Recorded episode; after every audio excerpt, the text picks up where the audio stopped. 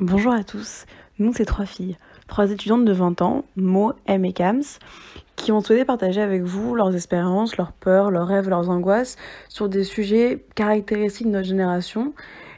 On vous propose en fait des fragments de discussion dans l'espoir peut-être que ça, fait, ça fasse naître chez vous, dans votre groupe de potes, des questionnements et des débats. On vous laisse écouter et profiter du podcast.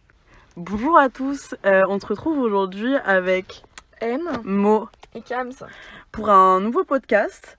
Euh, je vais laisser M introduire le podcast du jour. Alors aujourd'hui, euh, on parle d'un sujet euh, qui intéresse tout le monde, je crois, le sexe. Alors en fait, on se pose, on se pose la question. Enfin, on a, on a constaté quelque chose euh, dans nos euh, nombreuses discussions. C'est que finalement, euh, on est une génération assez particulière. Euh, D'une part, on est une génération qui reste quand même un peu hyper sexualisée. On n'a jamais été aussi libre de baiser hein, depuis, euh, depuis un petit moment, depuis la libération des mœurs euh, en 68, dans les années 70. Euh, on a des applications, on a Tinder, Grindr, etc. On a de la contraception de façon abondante, même si on le rappelle, l'accessibilité n'est pas la même hein, selon les milieux et les territoires. Et d'un autre côté, bien plus surprenant, on est une génération qui baise moins. Voilà, donc c'est euh, selon l'étude américaine de l'université de San Diego, euh, publiée dans le journal euh, Archives, Archives, Archives? Archives of Archives. sexual Mhm. behavior. of sexual behavior.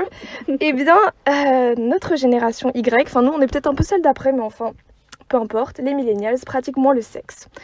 Globalement, euh, ce qu'il faut savoir, c'est que euh, on baise toujours tous à peu près vers 17 ans, mais que derrière, eh ben, on baise moins, encore moins que nos parents. Donc finalement, la question qu'on se posait, c'est est-ce qu'on est plutôt dans une génération prude ou une génération pute Pour revenir à, ce, euh, à cette dichotomie qu'on qu'on approfondira un petit peu plus tard. Euh, globalement, euh, on va discuter un peu des raisons de ça, de notre ressenti, nos impressions. Et si on se penche un peu sur les raisons euh, de, ce, de, ce, bah, de ce fait social, hein, ouais, finalement, ouais, de ce ouais. phénomène, euh, l'étude en, en relève trois qui m'ont un peu interloqué personnellement, puisque Mhm. je ne les trouve pas forcément. Euh, le premier étant euh, la pression, le fait qu'en gros on vit dans un contexte d'incertitude. On n'est pas une génération euh, hyper gâtée si on veut et euh, le fait qu'on ne, sache pas en gros euh, ce qui va venir plus tard, euh, notamment par exemple une épidémie de coronavirus qui vient de rentrer dedans en plein milieu. Ça nique tes plans, ça, Ça hein nique tes plans, exactement. Confinement. Donc voilà, euh, et le fait qu'on reste aussi tardivement chez sa famille. Et deuxième raison, c'est Internet. La deuxième raison, ce serait eh bien que euh, Oh waouh on, ouais, on diminue nos Il y a des contacts choses à avec l'extérieur. Internet, hein. Il y a des, toujours des choses à dire avec choses à dire. Internet. Que on serait euh, plus tenté de, de rester chez nous avec Internet. Alors je vous demande un peu euh, votre avis là-dessus.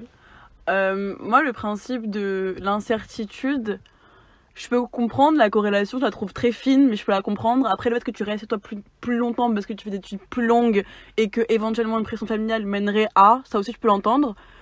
Internet, ouais, c'est vrai que c'est un peu plus étonnant Internet, pour moi. Je suis, je suis carrément d'accord. Ah ouais? Internet, je le vois comme le truc. euh, je sais pas. Après, euh, je parle surtout en mon nom et en ce que j'ai vu, mais c'est euh, un, un truc dans lequel tu peux vite t'enfermer. c'est une matrice, elle a Ça raison. devient un cocon, genre. Elle a raison, Et trouve. puis Internet, tu, tu- tu vois des trucs, ça, je trouve que tu perds le rapport, euh, le rapport avec l'autre euh, en vrai. Enfin, j'ai vu des gens matrixés par Internet et je te jure qu'en vrai, c'est pas la même. Genre, c'est même ils s'enferment. Des...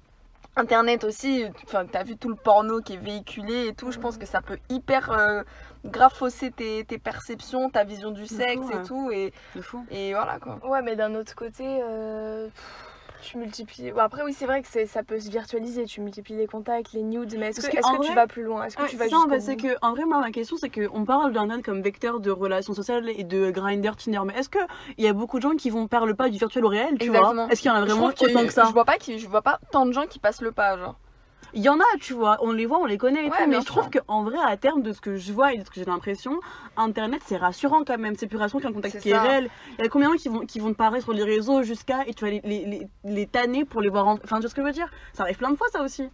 Est-ce que vous pensez ça a aucun rapport, il est un peu dérivé. Mais est-ce que vous pensez que le fait qu'aujourd'hui on soit dans une société parfois un peu plus sécuritaire, qui a peur de tout, peur de mourir, tu vois, un peu comme on se Mhm. dit, par exemple, on a peur de laisser ses enfants jouer devant, devant chez soi, alors qu'avant, tes Mhm. gamins, ils parcouraient toute la campagne à pied et ils se coupaient, etc. Est-ce que le fait qu'on soit dans une société plus effrayée, vous pensez que ça justement diminue les rapports sexuels Le fait que, je sais pas, t'aies peur en tant que femme, mais même, bah, évidemment, pense- plus en tant que femme, faut. Je pense qu'on a, on n'a pas peur sur un terme sanitaire, tu vois, ou sur un terme de ton enfant qui va se couper dans la. Si, ma- si devant toi. Je pense plus on a peur sur. Enfin, je pense qu'on a peur sur un terme euh, qui est plus un terme social, de regard social, de de- d'image qu'on Je véhicule ou pas. Moi, pour moi, Je le côté sanitaire, je peux l'entendre, Je tu pense vois. pas au côté exactement sanitaire, je pense au côté, euh, tu vois, faire attention. On dit tout le temps de faire attention, tu vois. Fais attention à qui tu rencontres. Bah Euh, oui. Par exemple, en boîte, tu vois. Finalement, le lieu de rencontre avant, c'était la boîte. Euh, globalement, tu sortais en boîte pour pécho. En tout cas, ça se faisait Mmh. beaucoup au niveau des études sociales, c'est ça qui ressort. Ou en tout cas, c'était quand tu sortais. Au final, aujourd'hui, il y a, y a beaucoup de gens, mais est-ce que tu vois, rentrer chez quelqu'un le soir, c'est quand même un peu stressant? Est-ce que ça pourrait être. Bah oui, moi je trouve que ça, se- je sais pas, honnêtement je sais pas si ça se faisait avant, Mm. mais moi, enfin je trouverais ça, non, je trouverais ça inconscient de ma part de sorte de Mm. rencontrer un boug en boîte et me- après je me casse en Airbnb avec lui, vois. Flemme genre, flemme genre, en vrai de vrai. Ouais.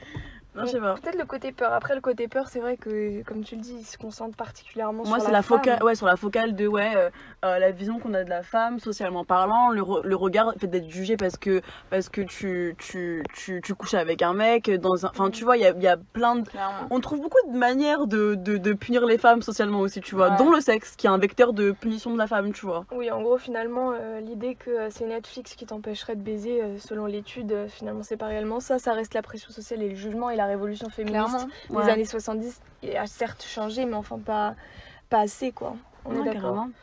Bah après, le regard des autres, il est aussi un peu particulier. Pour vous, il vient exactement. Enfin, est-ce- d'où est-ce qu'il vient déjà ce regard? Est-ce que c'est bon, c'est la société certes, mais est-ce que vous l'avez ressenti particulièrement dans une des sphères de votre vie? Euh, École, lycée, collège, euh, ouais milieu scolaire. hein. c'est un microcosme aussi, tu vois, c'est une micro-société aussi, ça, tu vois, lycée, le ouais. collège. T'as l'impression, tu sais, euh, voilà, tu te dem- tu sais, c'est le, le topic, genre, euh, tu, t'as pas envie de te retrouver dans une de ces discussions, genre, euh, qui baisse qui, euh, qu'est-ce qui se passe, euh, tu vois, les gens, tu sais, c'est. Ouais, les gens, ils ont un regard pervers un peu savoir ouais, le c'est- truc c'est dedans, tu vois. hyper malsain de. De vouloir euh, rentrer, finalement, c'est un truc qui reste dans le domaine du privé, tu vois. On devrait euh, laisser euh, tout le monde euh, faire ça, Yves, et on s'en bat les couilles. Carrément.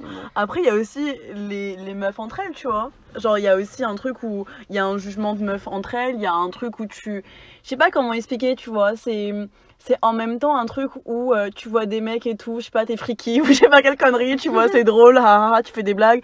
Et en même temps, si c'est trop, ah ouais, fais attention, il peut penser ça, ou euh, ah, c- ah, toi c'est facile. Enfin, tu sais, il y, a beaucoup de notes qui ont eu. En gros, pour moi, ce que je voulais dire, c'est que je trouve que je partais du point de vue de, au microcosme du collège-lycée où on Ouais. te juge, où on en parle et tout, où on va ta vie privée, et que parfois tu vois entre meufs ou avec des meufs que tu connais où il y a, où il y a, le- il y a cette discussion qui, qui peut venir, tu vois, avec qui c'est pas, c'est pas une conversation euh, hyper. euh, Enfin, pour moi, c'est pas très mature de penser comme ça, mais de penser que euh, il y a une ambivalence en en gros entre prudes putes, quoi. Qu'en gros, on te dit en même Ah. temps, ah ouais, tu fais rien et tout, nanana, le côté prude, et en même temps, t'en fais trop. Tu vois ce que je veux dire ou Mm. pas? T'es jamais assez dans, dans la bonne sphère, tu vois? Ouais, de toute façon, sur cette dichotomie, euh, c'est un peu systématiquement la même chose. C'est quelque chose, enfin, dans les- de- duquel, de laquelle tu ne peux pas sortir. Ouais. Puisque euh, finalement, tu es bloqué entre, comme tu disais, t'en fais trop. Donc tu sors trop, tu te fais trop remarquer et du coup, t'es pute pour les hommes et tu fais pas assez. Tu te préserves entre grosses guillemets, euh, tu, Mm. tu décides de pas rentrer dans ce, ce- ce- je sais pas moi, ce jeu de séduction et du coup mm. t'es bah, t'es prude mais toujours pour les hommes quoi, pour être une fille bien pour les hommes. Donc finalement c'est vrai que déjà c'est toujours masculino-centré, hein, Mm. forcément hein, le regard de la femme est toujours masculino-centré et on a une pression donc selon vous qui vient certes du milieu scolaire, des hommes mais aussi des, Des femmes, femmes, des ouais. copines etc Ouais, qui peuvent être quand même assez, euh, ouais, assez euh, pressantes. Souvent de façon inconsciente, faut quand même Ouais, le faut dire. rappeler, C'est ouais. un cercle vicieux. Elles ont, ouais, elles, ont inter- elles ont interné ce genre de stéréotypes, tu vois, Ouais, et elles, c'est elles les reproduisent, c'est normal, tu peux comprendre que t'es pas déconstruit ça, tu vois, je peux, Ouais. je peux grave l'entendre, mais c'est un fait, tu vois, je, l'ai- je l'ai vu. Ouais. Mm. C'est vrai. Et la famille? Est-ce que la famille? Le poids culturel, ouais. Ah oui, Ouais, le poids Large. culturel, ouais, grave, large. large. Après, ça, ça dépend, tu vois, ça dépend de, à- de quelle culture tu parles et tout, mais genre, euh, en soi, euh, en tant que meuf racisée, ouais, moi, je peux le dire pour mon, pour mon cas en tout cas, ouais, t'as un poids culturel parce que la culture est très proche de la religion aussi, tu vois. Et hum, c'est pas des discussions forcément que t'as de manière super ouverte, euh, c'est pas des discussions qui sont, qui sont, qui sont nombreuses. Euh, voire elles n'existent pas dans certains cas, tu vois. Et donc, euh, ouais, forcément, il y a, il peut y avoir ce- cette pression-là. Après, qui se, qui, qui, qui se polarise sur plus le côté prude, tu vois, et de préservation, tu vois. En tout cas, dans, dans la culture que j'ai eue, tu vois. Ouais. Et, est-ce que vous trouvez qu'il y a. euh, Enfin, vu qu'il y a toujours cette ambivalence prude-pute, finalement, est-ce qu'on peut pas dire que la, la première fois échappe un peu? Non, en vrai, ça n'échappe pas du côté prude-pute, mais elle est chargée symboliquement et en soi.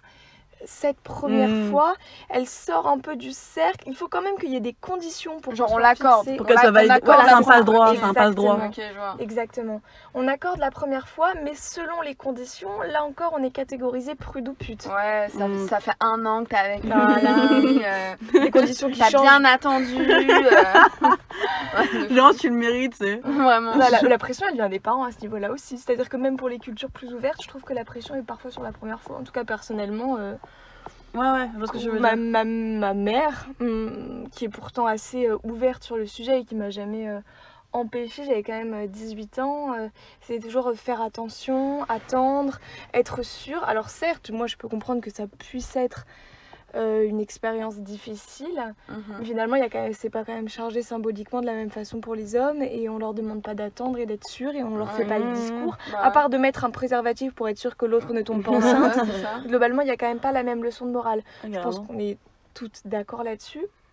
Mais après, est-ce que, euh, est-ce que la discussion de la première fois est tout aussi chargée prude-pute avec des amis? Je suppose que ça dépend des amis.